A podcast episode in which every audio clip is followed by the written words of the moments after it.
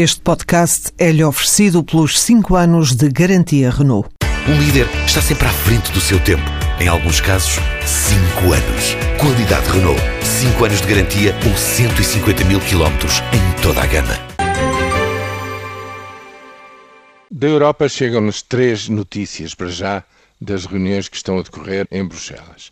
Em primeiro lugar, a perspectiva do combate ao desemprego juvenil. O compromisso de, no espaço máximo de quatro meses, cada jovem ter de receber uma oferta de estágio, de novo emprego, de formação profissional, para que não fique pura e simplesmente na situação de desempregado. Há 6 mil milhões de euros mobilizados para este programa europeu, mas este valor pode até subir até 8 mil milhões se uh, mobilizarem outras verbas não gastas de outros programas estruturais do orçamento comunitário. Portanto, agora é simples. Para cada governo, nomeadamente para o nosso governo, está aqui o desafio e ao fim de quatro meses, enfim, um ou outro de, de preparação, no fim do próximo semestre, poder-se-á medir até que ponto e em que percentagem é que este objetivo repito que deve, no fundo, englobar todos os jovens desempregados, está ou não está, ou foi ou não foi, cumprido, seguindo a perspectiva agora aprovada.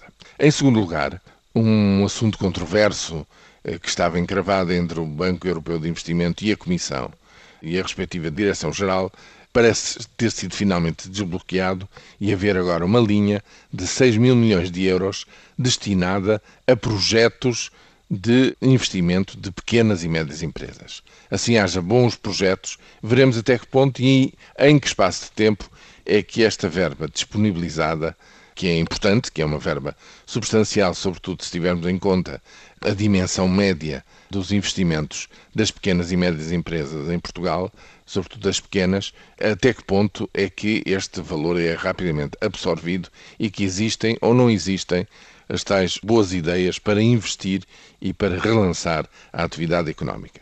Finalmente, registra-se, imediatamente antes do início deste Conselho Europeu, o chamado compromisso orçamental para o período 2014-2020 da União Europeia entre o Parlamento, a Comissão e o Conselho.